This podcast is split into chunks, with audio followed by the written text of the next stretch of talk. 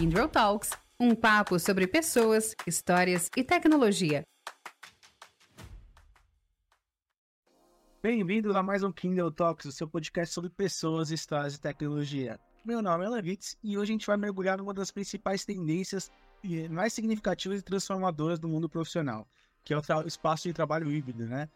Muito conhecido como Hybrid Workspace ou Digital Workplace, né, em inglês, ele é muito mais que uma tendência passageira, é uma forma como muitos de nós vamos trabalhar no futuro. Se você está curioso sobre como o futuro do trabalho está se moldando e, como, e se você deseja compreender a dinâmica por trás da adoção em massa desse espaço de trabalho híbrido, ou mesmo se você está buscando insights sobre como essa revolução está mudando nossas vidas profissionais, esse episódio definitivamente é para você. Então, sem mais, eh, sem mais enrolação, vamos chamar aqui os nossos dois convidados para esse bate-papo de hoje. O primeiro é o Igor Mello, líder de Digital Workplace da Serasa Experience. Tudo bem, Igor? Tudo bem? Como vocês estão? Tudo certo, obrigado aí por ter topado participar do nosso podcast. Uh, e o segundo nosso convidado, aqui do nosso time da Kindle Brasil, o Leonel Assis, líder de Digital Workplace da Kindle. Tudo bem, Leonel? Opa, tudo bem, Alan? Tudo bem, Igor? Yeah. Beleza, valeu também por ter aceitado participar do nosso bate-papo. Gente, como eu falei no começo, né, o, nosso podcast aqui, o nosso slogan é Pessoas, Histórias e Tecnologia. Então vamos começar por essa primeira parte aí, Pessoas e Histórias. Conta um pouquinho da, da, da, história de vocês, aí na carreira de vocês, como que vocês entraram no mundo de TI, mais especificamente dessa parte de Digital Workplace. Podemos começar com você, Igor? Claro, podemos sim. É, bom, essa história começa lá em meados do finalzinho do, do, do, do ano de do ano 2000 é, atendendo meu primeiro trabalho, eu dava aula numa escola do estado, dava aula de matemática e nessas nessas idas e vindas eu acabei participando da aula de matemática com tecnologia. Então todo mundo ainda tinha aquele bicho de sete cabeças que era o um computador gigante, né, monitor de tubo e tudo mais. E eu era o, o responsável pela, pelo laboratório, né? Então a gente dava aula de matemática com um pouco de tecnologia. Então dali começou, né? Então eu, eu saí dali depois de um tempo, fui trabalhar num laboratório farmacêutico que é a Eurofarma, atendi ali a propagandistas, que eles tinham aqueles antigos, não sei se todo mundo vai lembrar, mas tinham aqueles antigos Palm Tops, onde dentro dos Palm Tops eles tinham um banco de dados para lançar as visitas que eles faziam nos médicos. Então, todos os dias, no final do dia, eles tinham que mandar as visitas pra, pra, pra, para o próprio laboratório. E no meio de tudo isso, no meio de tudo isso, tinha problemas de tecnologia, e aí a gente tinha que, que atuar como o famoso help desk. Então, dentro da minha, dessa minha carreira, comecei ali com, na, Eurofarma, cresci, fui até a parte de analista de suporte, depois saí da Eurofarma, trabalhei na Raizen durante quase cinco anos em N frentes, N frentes de tecnologia. É, trabalhei também mais cinco anos na Tivity como gerente de contas, gerente de crises. Trabalhei em N fornecedores, N clientes. E aí, depois de um tempo, fui para a Link, trabalhei com parte de infraestrutura e tudo mais. E por fim, desembarquei aqui na Serasa para liderar a frente de, de end user, a parte de digital workplace é, dentro de um cenário para a gente eliminar barreiras, melhorar a experiência e trazer o que todo mundo sempre fala e ninguém sabe o que, que é, que é como eu melhoro a experiência do meu usuário final. Mas aí a gente vai falar um pouquinho a respeito mais aqui daqui a pouquinho. A gente já começa separando os homens dos meninos aqui, né? Falando palm top, computador de Exatamente. de tubo. Acho que tem muita gente na nossa audiência que vai nem saber o que é isso, né? Só vem em museu. Ó, Ô, Leonel, conta um pouquinho aí do seu lado pra gente, por favor. Conta, conta sim, conta sim. Ó, eu, eu comecei essa brincadeira, digamos assim, com TI, foi lá em meados de 2002. Então, dois anos aí depois do, do Igor aí, é, eu comecei justamente no atendimento de Service Desk. Até brinco aqui, o pessoal brinca que. É, na verdade, brinca não, né? A verdade é o seguinte: a primeira ligação do Service Desk na época, que era na IBM ainda, em Hortolândia, fui eu quem atendi. Meia-noite e 22, quando virou a operação. E eu lembro até hoje até o nome do usuário que me ligou. é, e aí, nessa época, era aquela época dura, né? tinha que ir pro. pegar dois ônibus para trabalho, voltar, duas para voltar. À noite dava aula de informática. É, na época era aula de Word, Excel, PowerPoint navegação de internet. né? Ainda quando tinha o. Você ouvia aquele barulhinho do handshake do, do, do, do modem de conexão escada. Ah, assim como assim como o Igor comentou também, a gente foi, vai crescendo, a carreira vai evoluindo, né? Então, assumindo funções ali de coordenação, liderança dos times, passando por times de uh, hoje que a gente chama de IAM, né? Gestão de usuário, criação de usuários, contas de usuário nas empresas.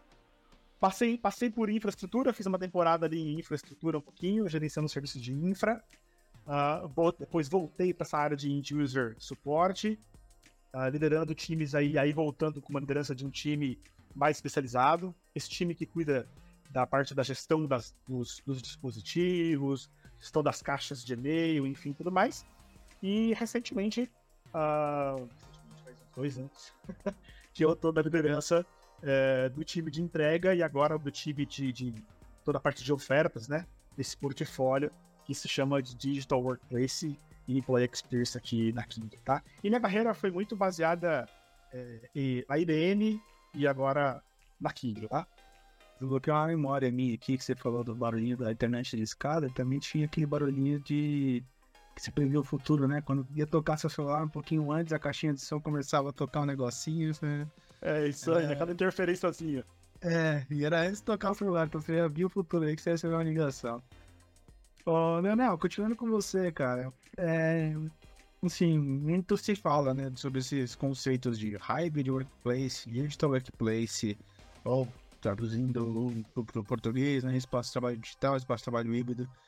É a mesma coisa, os dois? Você pode entrar um pouquinho nesse contexto aí, explicar um pouquinho pra gente o que, são esses dois conceitos, se são a mesma coisa, se não são, e por que, que ele se tornou tão relevante nos últimos anos?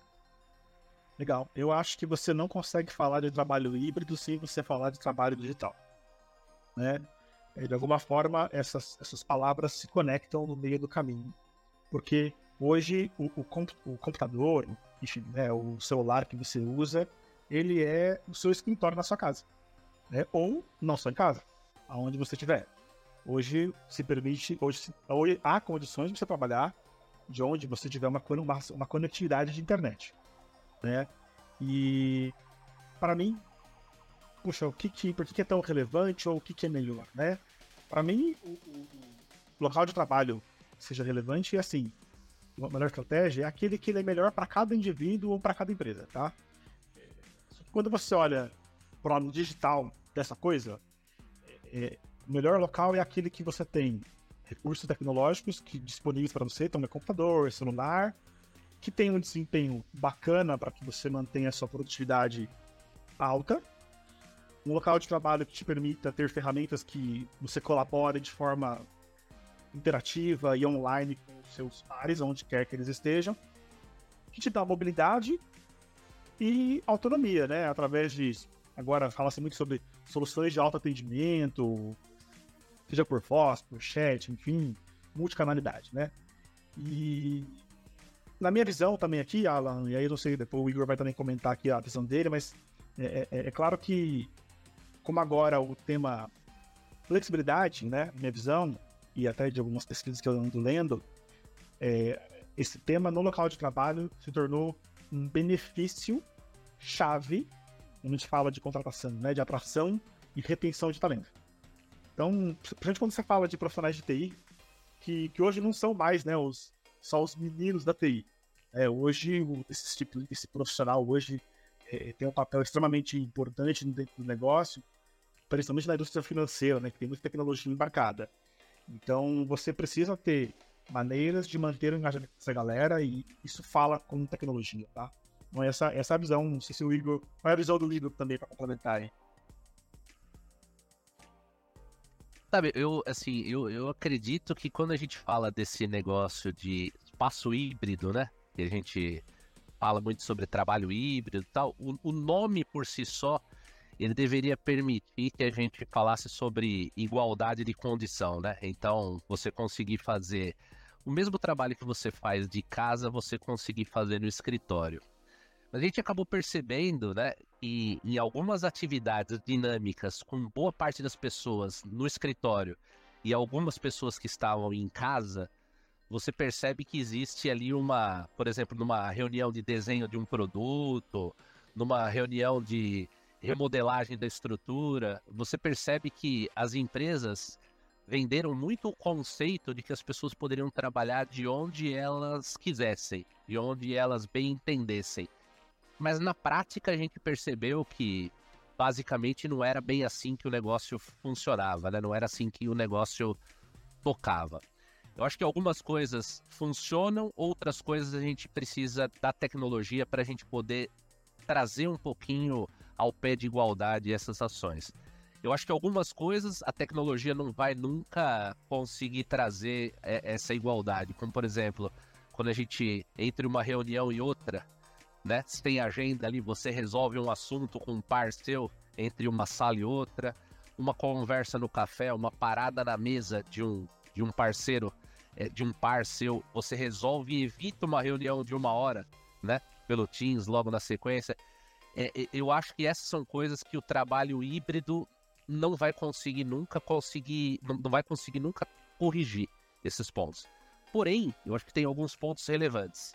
É, uma pessoa, por exemplo, não pegar nenhum tipo de trânsito para chegar no trabalho é uma coisa que não tem nenhum preço.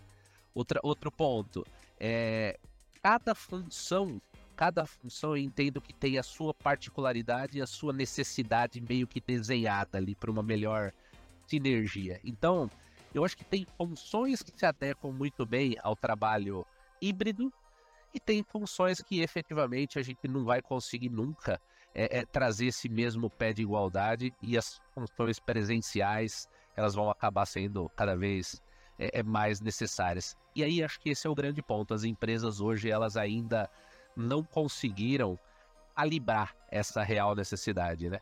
Porque hoje basicamente existe, putz, se a área A, se a área B tá de casa, a área C e a área D também tem que estar tá de casa.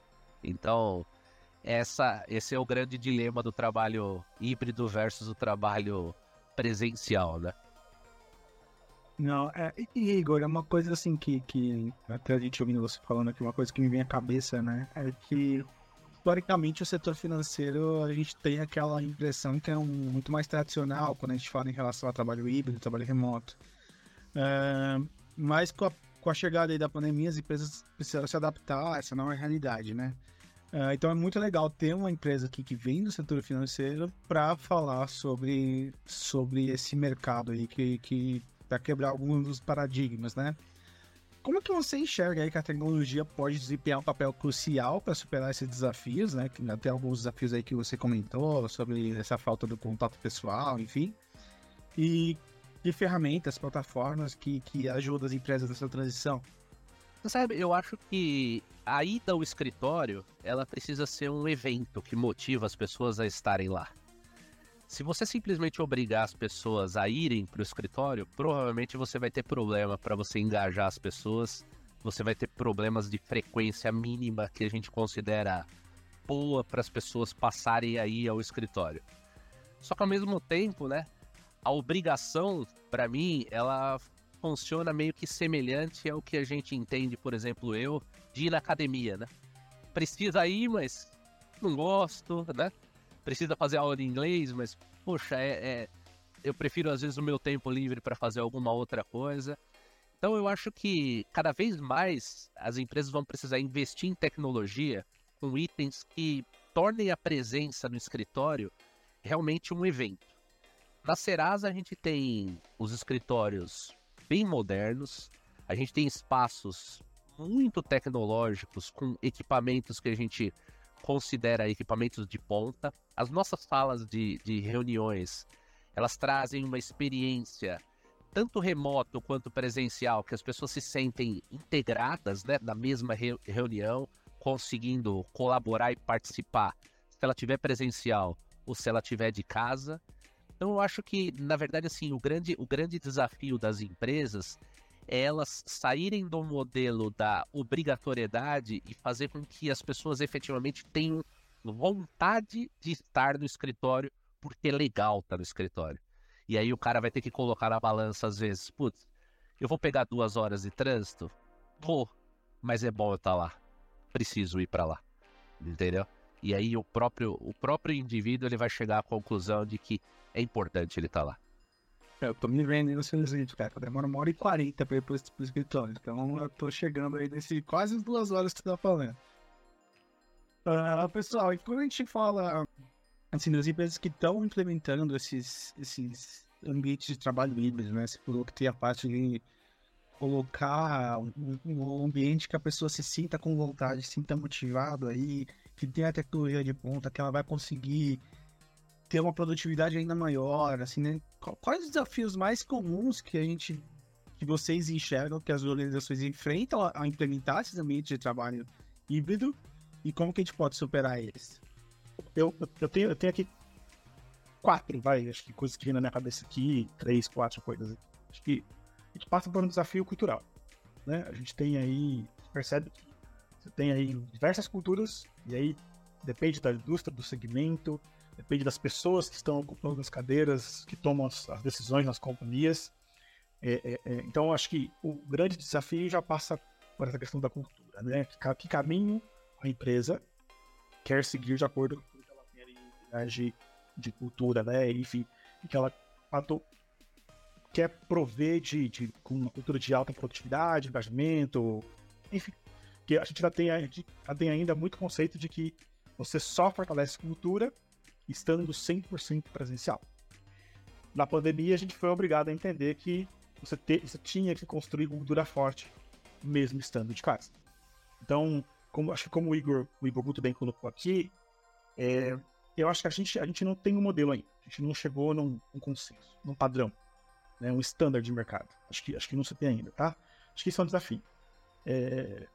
Tem um outro que eu estou pensando aqui que é ocupação dos espaços físicos. A gente teve uma onda antes da pandemia, foi aquela onda dos, dos escritórios com puff, escorregador, mesa de bilhar, é, meu, até chuveiro eu já vi né? Ou seja, os, os, os escritórios instagramáveis, né? Para tirar foto, aquela coisa né? Aí veio a pandemia e falou, meu, vai para casa e deixa tudo que você investiu paradinho porque ninguém pode trabalhar, né? Então, eu acho que esse é um desafio importante, né? A questão da ocupação do site.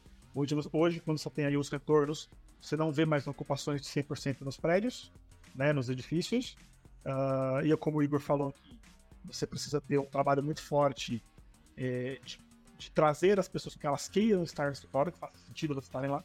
Aí, então eu vejo que isso é um desafio grande. Inclusive a gente fala aqui de é, negócio, né? Que as empresas investiram nos seus escritórios. Então hoje você tem lá um ativo, você sabe o que você vai fazer com ele, né? Aí tem pesquisa já, que até, até anotei aqui para trazer aqui, tá valendo, tem pesquisa que já fala que você pode até ter algum tipo de desvalorização né, dos seus escritórios, que lá alguns estudos lá que eu vi aqui da Universidade da Colômbia, né, Estados Unidos, de até 28% até 2029. Fala falta de ocupação dos prédios. Né? Então esse é, um, esse é um outro desafio que o time estratégico tem que entender junto com os profissionais, com as áreas de RH, de bem-estar, de Black Experience, para ver como vai lidar. Uh, e retenção de talentos né? Eu acho que esse, esse é um ponto, esse é um outro desafio, né? É, eu, eu sou um ativo leitor do LinkedIn e aí um dos temas que eu mais leio lá são discussões a respeito disso, né? De vagas que oferecem ou não oferecem o modelo híbrido de trabalho, a flexibilidade de trabalhar onde quiser tal. E conheço, tenho alguns conhecidos que, óbvio, aqueles, aqueles que têm a oportunidade, né, de escolher, né, onde vão trabalhar, claro, e dizer, olha, se eu puder escolher onde eu vou trabalhar, eu prefiro trabalhar aonde eu tenha uh, a, a, liberdade de escolher aonde eu vou trabalhar, né? Então, eu, eu tenho colegas meus que já recusaram ofertas de emprego, é, justamente porque não, a área não oferecia uh, trabalho remoto. Então, acho que esse também é um outro desafio. Como é que você faz para poder reter os seus talentos e atrair novos talentos, dado esse cenário novo? E aí, Igor, o que, que, que, você pensa, meu amigo?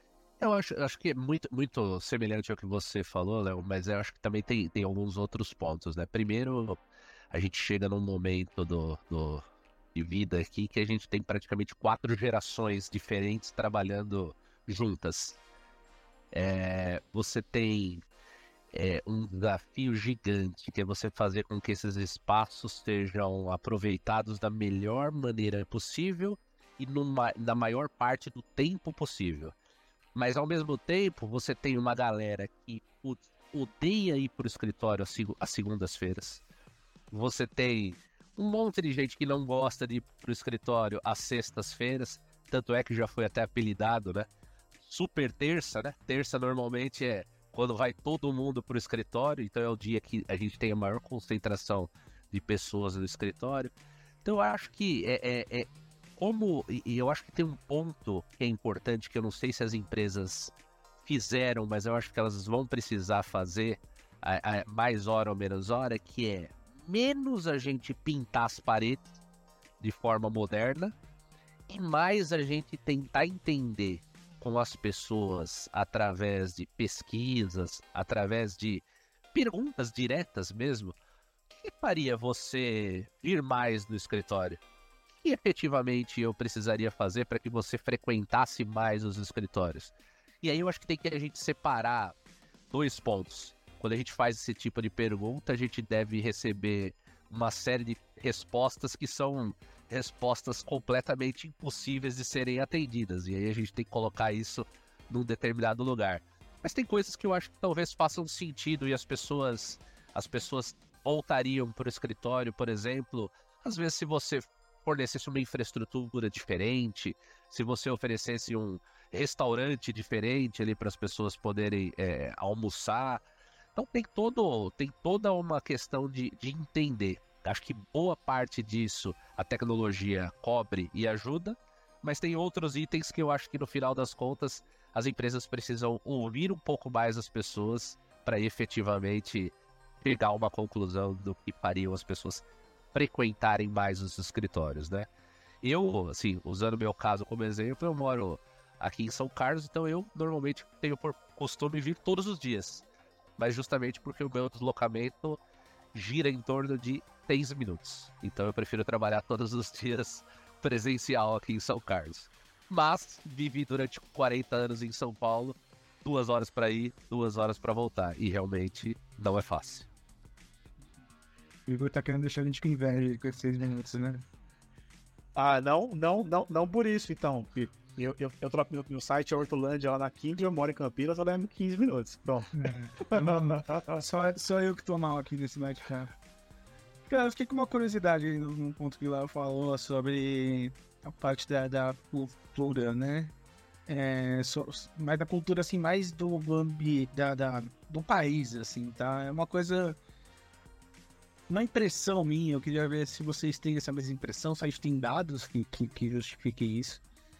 É, mas é, a gente trabalha numa empresa mundial e, e eu sinto os países de América Latina ainda tem muito dessa cultura de precisa estar presencial, precisa estar todo mundo junto. Não sei se é uma questão de uh, contato, sabe? Que a gente tem mais essa questão do contato. Enquanto eu vejo países como Estados Unidos ou, ou países da Europa muito mais acostumados com essa questão do, do, do, do trabalho remoto, de cada um no seu canto. Vocês têm essa mesma percepção? Não, você sabe que eu acredito, o, o Alan, eu acredito que as pessoas elas podem trabalhar de qualquer lugar. Eu acredito. Mas eu acho que depende muito mais do indivíduo do que efetivamente da empresa. É, eu, eu acredito que quando você consegue definir objetivos claros e bem definidos, atrelados a mini metas, que você consegue acompanhar as entregas, sempre engajando as pessoas, fazendo com que elas consigam trazer os seus pontos de vista, sendo ouvidas, sabe, sempre atrelado a mostrar o que, que as pessoas estão fazendo, eu ainda acho que é uma maneira produtiva e aí eu acho que as pessoas conseguem trabalhar de qualquer lugar, tanto presencial quanto efetivamente é, é, no escritório. É, a produtividade, a produtividade, é, a pessoa ser produtiva, coesa, integrada a tudo aquilo que ela precisa efetivamente entregar, eu acho que a gente está falando de equipe de alta performance e de entregas consistentes. Felicidade é outra coisa, né? Felicidade é outra coisa. mas entregas consistentes e pessoas produtivas, é, atreladas a boas metas, eu acho que você pode trabalhar de onde você quiser. Quando você fala da cultura, por exemplo, do Brasil de estar muito próximo, é porque no Brasil ainda eu vejo que tem, sim, essa questão da cultura das pessoas serem mais humanizadas na questão de estar próximas e tudo mais. E nos Estados Unidos, eu percebo em conferências que eu, que eu participo, sempre as pessoas estão de casa, né? Cada um tem o seu cenário de fundo ali da melhor maneira possível. As pessoas estão sempre de casa e funcionam muito bem. Mas aqui no Brasil, eu acho que tem muito a questão de, sabe, de, de controle, a questão de saber se as pessoas efetivamente estão trabalhando, precisa sempre do olhar do, do chefe para saber, mas acredito eu que é uma questão muito mais da gente evoluir em questões de, de meta, em questões de, de estratégias bem definidas para boas entregas. Acho que esse é o grande segredo. É, eu, tô, eu, tô, eu tô com o Igor também. Eu acho que, assim, como eu falei, né, o Alan, não acho que exista um padrão e, e não acho também que vai haver um padrão definido para todo mundo. Acho que é uma questão de entender, como o Igor falou, na cidade individual, na cidade da empresa, do momento da, do momento da empresa também, inclusive, do negócio, né? É, eu acho que tá todo, tá todo mundo ainda se adaptando, né? A gente, muita gente que confunde trabalho remoto com trabalhar sozinho. Né? E não é isso. Trabalhar remoto é trabalhar em rede. E a gente está aprendendo como fazer isso. Né? Como interligar as pessoas de maneira colaborativa. É, os líderes estão se adaptando, porque como o Igor falou aqui, na cultura latina, no Brasil, a gente pode falar com mais propriedade aqui, tem sim uma cultura de, micro, de microgestão, microcontrole. Saber aonde você está, quando você está, o que você está fazendo na hora.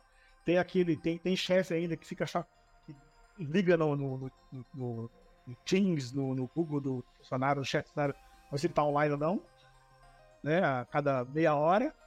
Então, a gente está ainda se adaptando, né, para tentar entender como funciona essa gestão por entrega, comando e controle, até onde vai, até onde não vai. Enfim, acho que existe aí um, um desafio ainda no nosso, nosso universo. O que eu só acho é o seguinte, que quando...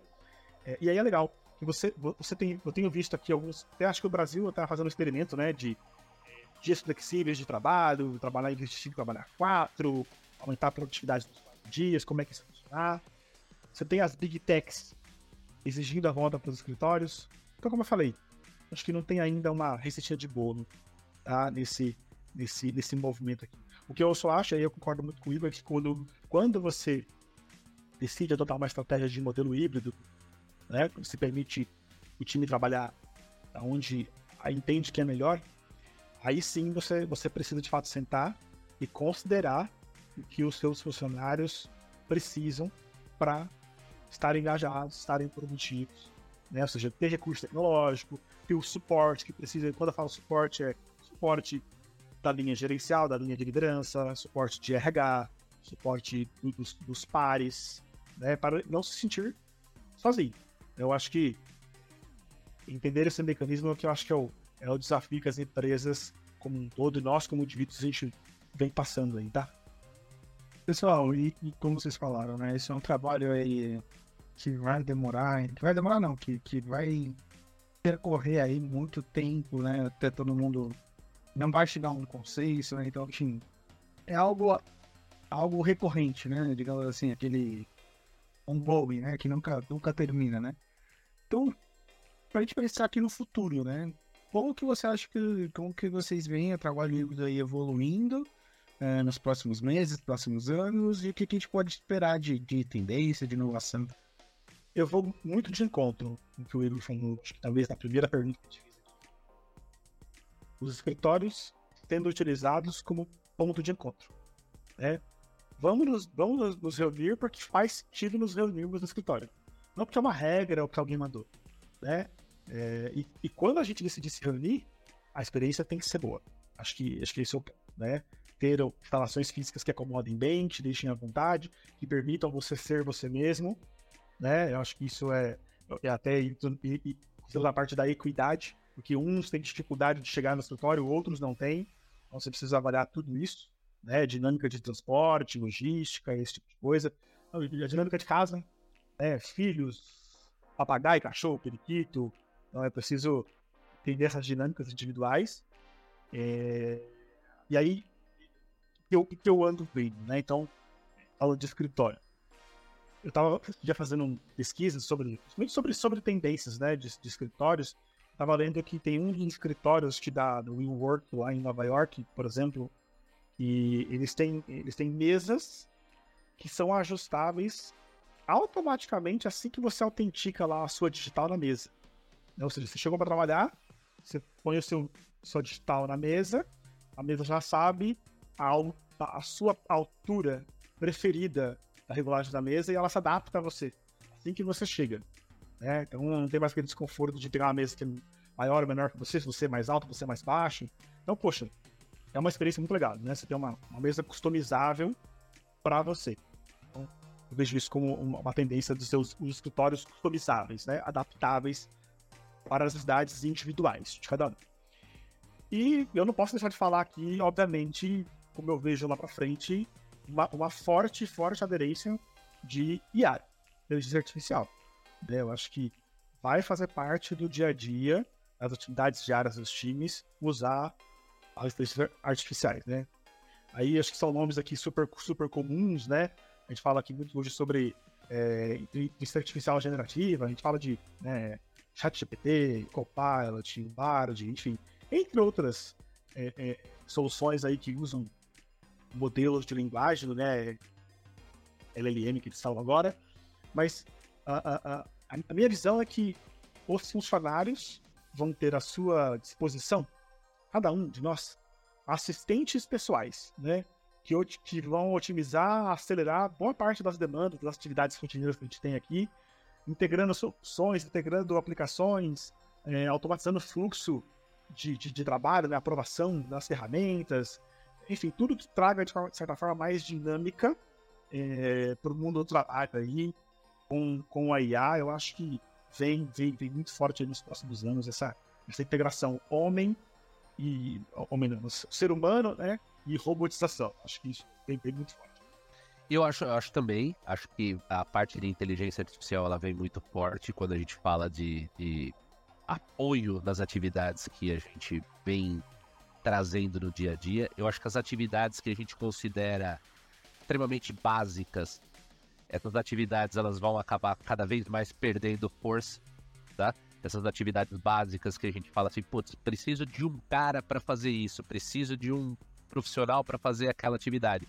Eu acho que essas atividades elas vão estar todas elas classificadas numa prateleira para que todo mundo possa se servir daquelas atividades. Então, é, a parte de código, você já vai ter boa parte desses códigos já desenhados numa prateleira para você só usufruir desse código. Você vai ter, por exemplo, é, autosserviço de muitas coisas como a gente hoje já tem, mas a gente vai ter muito mais. Então, eu, eu acho que a parte de inteligência artificial ela vem para completar essa não necessidade de estar sempre presente no escritório, sempre presente fazendo algumas atividades.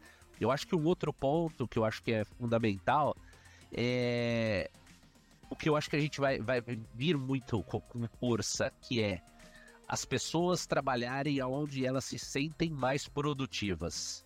E não necessariamente pode ser em casa ou não necessariamente pode ser no escritório. Eu acho que vai vir um terceiro fator aí, que é basicamente espaços como coworking. É, sabe, eu, eu tenho equipes é, cada um dos lugares. Então, por exemplo, eu tenho equipe em São Carlos, eu tenho equipe em São Paulo. Vamos entender que, por exemplo, Campinas é o meio do caminho. Às vezes eu vou ter uma, um, um, um coworking em Campinas e cada um vai rodar uma hora, uma hora e pouco, e a gente vai se reunir ali e vai trabalhar o dia todo ali, ser produtivo, se encontrar, fazer o network, definir as metas, olhar tudo como que a gente está no nosso trabalho e cada um ter o menor deslocamento possível para sua casa. Então, acho que vai vir muito nessa linha, sabe, das pessoas onde elas se sentem mais produtivas, onde elas se sentem mais criativas e, e, e felizes. Eu acho que de um lado, aquela quantidade de horas trabalhadas por dia perde força. Então, o cara lá tem que trabalhar 8, 10 horas por dia. Isso perde força forma significativa. E do outro lado, a questão de resultado apresentado, ela passa a ser essencial para o sucesso do colaborador. Então, no, no, final das contas, você vai poder trabalhar. Você vê que, como o Leonel falou, né? Tem empresas testando dia a menos na jornada de trabalho, mas aumentando a quantidade de horas. Isso é um teste, é um teste importante para ser feito. Mas basicamente eu acho que é, é, entrega, né? Pedido, entrega e resultado é o que efetivamente vai prevalecer. E não basicamente aquele cara entrando 8 da manhã e saindo às 18, né? Às vezes um cara desse eu tô satisfeito porque eu sei que ele ficou o dia todo ali conectado. Mas será que esse cara foi efetivamente produtivo? Então, eu acho que eu acho que a gente vai, eu acho que a gente vai ainda sofrer grandes mudanças, mudanças extremamente positivas, mas eu acho que a, a partir do momento que a gente deixar isso de uma forma bem nivelado esse conhecimento para todas as empresas, aí eu acho que a gente chega num caminho feliz para o que é efetivamente trabalho híbrido, é, é, trabalho digital, a gente começa a ter uma, uma visão melhor sobre isso. O, o, o Igor falou bastante de resultado, né? E de é, hora, esforço. Me lembrou um gerente que eu tive, ele falava para mim assim, ó, para mim e para a equipe, né? Pessoal, lembre, esforço não é igual a resultado. né? E que, que de fato é verdade, né? Então, eu acho que é importante ter esse equilíbrio mesmo e, de fato, você medir entrega, medir resultado, qualidade da entrega. Uma pitadinha a mais aí, Alan, aí contribuindo ainda mais com o que o, o, Igor comentou, a gente tem aí ainda alguma, algum, um termo que chama-se os nômades digitais, né? Ou seja, aquelas pessoas que querem estar cada mês em qualquer lugar. Não tenho casa mais fixa, eu quero esse mês trabalhar da cidade X, outro mês da cidade, do estado Y, é, sair do país, voltar, e aí a gente tem outro desafio vem as nossas legislações, enfim, enfim. Isso que eu falo, acho que tudo ainda tem um caminho ainda a ser escrito. A gente tem um modelo um pouco mais consensual. É, o pessoal, acho que passou por muita coisa aqui, né? Passou sobre cultura, passou sobre tecnologias, passou sobre espaços de trabalho instagramáveis, enfim. É, pra gente fechar aqui, eu gosto sempre de dar dica aí pro pessoal que quer entrar nessa, nessa, nesse mundo, quer, quer uh, aumentar aí a sua flexibilidade de trabalho. Uh, que dica que a gente pode dar para uma empresa que queira, que queira aumentar a sua, a sua uh, se a utilização do espaço de trabalho híbrido? Por onde que ela começa? O que, ela tem que fazer? a gente pode deixar dica aí para quem estiver ouvindo. Vai lá, Igor. Eu acho que, eu acho que assim, primeiro você precisa estar numa empresa que ela top e acredita que investir em tecnologia é realmente investir, né? uma empresa que realmente acredita que o propósito de fazer as pessoas se sentirem bem aonde elas estejam é, é realmente vale, né? Outro ponto é você buscar aquilo que realmente atenderá a experiência do teu público, né? Para montagem desses espaços que realmente representem um local de trabalho inclusivo, onde todo mundo possa, sei lá, utilizar da melhor maneira possível os espaços com soluções simples soluções autônomas, né? Porque basicamente às vezes as empresas investem uma grana em tecnologia, mas ninguém consegue usar o equipamento porque é extremamente complicado, precisa lá do, do cara de TI. Então acho que investir em soluções simples e autônomas que as pessoas consigam basicamente, é, é, sabe, tem a necessidade de explicar como funciona, porque basicamente você precisar explicar como o negócio funciona, realmente não deu certo, né? a sua, a sua estratégia de tentar colocar. Então eu acho que o, o, caminho, na verdade, é você trabalhar em uma empresa que realmente entende que tecnologia é algo que é tratado como investimento, né? E em cima disso você buscar aquilo que te faz cada vez mais feliz, porque hoje as empresas, cada uma tem o seu modelo, cada uma tem o seu desenho, mas é cada um, cada ser buscar aquilo que efetivamente te atende melhor se é híbrido, se é presencial, se é efetivamente todos os dias ou só quando efetivamente tem a necessidade. Acho que esse é o, é o melhor caminho para cada um busque o seu. Pô, legal, legal, Igor. Eu vou, eu vou, eu vou complementar aqui o que você muito bem colocou. É, olhando pela olhando, olhando como, como até o Alan que né, algum tipo de é, dica, conselho né, prático é, eu vou complementar a sua visão os funcionários, olhando aqui para os líderes né, que tomam decisões, como que você trabalha em cima disso aqui. É, entender o cenário onde você está. Né? Então, se você é o líder de uma empresa que adotar um modelo de trabalho líquido, aonde você está nessa jornada? Acho que é o primeiro passo. Onde, em, em, em, que, em que nível eu estou disso aqui? Então, comece analisando a sua maturidade de local de trabalho. Né? Você tem as ferramentas corretas? Os processos estão bem definidos? Qual é o nível de integração que você tem com as equipes de TI, RH, as equipes de negócios? Como é que isso se fala? Então, são perguntas que, que, que se respondidas, começam a te dar um norte na montagem da sua estratégia de um trabalho híbrido ou, ou, ou digital. Tá? É, aproximação. Líderes devem permanecer próximos dos seus times, independente do modelo que você vai adotar. Presencial, semipresencial, 100% remoto. Eu acho que, acho que a liderança tem que estar próxima. E estar próximo não é fazer microgerenciamento, né? É ser suportivo, abrir, tirar os, os, os, bloqueadores do caminho, promover uma construção conjunta, né? É, é, é de projetos entre as, entre as equipes, é, onde você tem ali sincronia simultânea das, dos, dos recursos, das pessoas, enfim. Isso, acho que isso é super importante. Automação buscar automatização das tarefas que sejam repetitivas e que não agregam valor ou não agregam no aprendizado das pessoas, como muito bem o Igor comentou faz aí dois minutos atrás. Né? É, hoje você tem tecnologia que chama aí de low code ou no code, né? o conceito de, de fix and develop, né? que traz para perto pessoas que não são desenvolvedoras a facilidade de desenvolverem suas próprias aplicações, próprias soluções. Então, isso eu acho que é um caminho bastante interessante para você começar a fomentar, inclusive, a criatividade e a inovação nas suas, nas suas empresas, né? E, por último, mas não menos importante, acho que uma importância de suma relevância aqui é medir a experiência digital dos funcionários, né? Hoje, notebook, celular, para quem tem essa facilidade, obviamente, esses dois equipamentos se tornaram o escritório de quem trabalha remoto.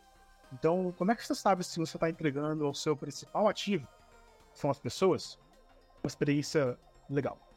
Né? Só pesquisa de feedback, na minha visão, não é mais suficiente. Só a como você sente de 1, 0 a 10, é, você ficou satisfeito ou não, não é mais suficiente. É, é importante, super importante. Mas eu acho que você começar a trazer um complemento né, do feedback, trazer um complemento é, o que a gente chama aqui muito aí da parte de observabilidade, né? Você trazer dados, né? Ou seja, você observar os, os que chama aqui de, no inglês, né? O end user touchpoint, naquilo que toca o usuário final, é, ele é essencial. E aí você deixa de ser uma empresa, que chama aqui de feeling, feeling driven para ser data driven. Então você toma decisões relacionadas à experiência digital do funcionário, baseado em feedback, em sentimento, mas também baseado em dados e em métricas que você coleta do, das ferramentas que você proporciona para o seu funcionário. É isso, acho que são as dicas que eu posso aqui complementar com os do Igor. Não, pessoal, acho que tá ótimo. Inclusive, aqui a gente tá terminando de gravar uns podcasts de maneira híbrida, né? Cada um no seu espaço. Eu tô na minha casa, o Igor tá no, no escritório da Serasa. Leonel tá, tá em casa também, Leonel? Eu, então, eu estou, em, eu estou no lugar que eu quiser, porque eu estou com fundo aqui. Corre, vai na praia agora, só, só por causa fundo. Tá na praia, você levou um fundo verde aí no, no, na praia para fazer, pra fazer a gravação.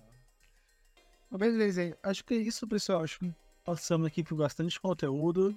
É, última pedido aqui para vocês. É, se alguém aqui da audiência quiser é, entrar em contato com vocês, falar, conversar sobre o assunto, enfim, é, qual seria a melhor forma de entrar em contato com vocês? Seria pelo LinkedIn? Se sim, é, qual o nome de vocês no LinkedIn para o pessoal achar vocês, por favor? É, podem me encontrar assim no LinkedIn, tá? Podem buscar lá por Leonel Assis ou Léo Assis, de todas as maneiras.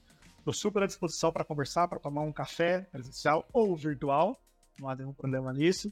É, então, estou super à disposição e ficaria muito, muito feliz de que é, as pessoas, caso queiram trocar alguma, alguma figurinha aí, Aproveito para agradecer, Alan, você pela condução aqui do nosso podcast. Muita, muita vontade. Igor, valeu pela parceria. Jogamos um belo do jogo em equipe, cara. Obrigado. Legal, legal. Bom, eu também. Eu fico à disposição. Quem quiser bater um papo, é, pode me encontrar através do LinkedIn. Igor Melo, Igor com I, Melo com L só.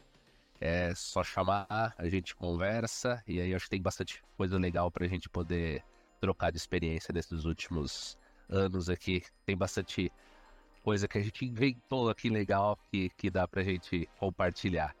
Alan, obrigado também. Muito legal, tá? A condução. Léo, obrigado também super, super bacana te, te rever aqui, a gente trocar essas figurinhas aqui. Grande abraço, gente. Eu que agradeço, pessoal. É, obrigado aí por terem topado nosso é, participar do nosso podcast.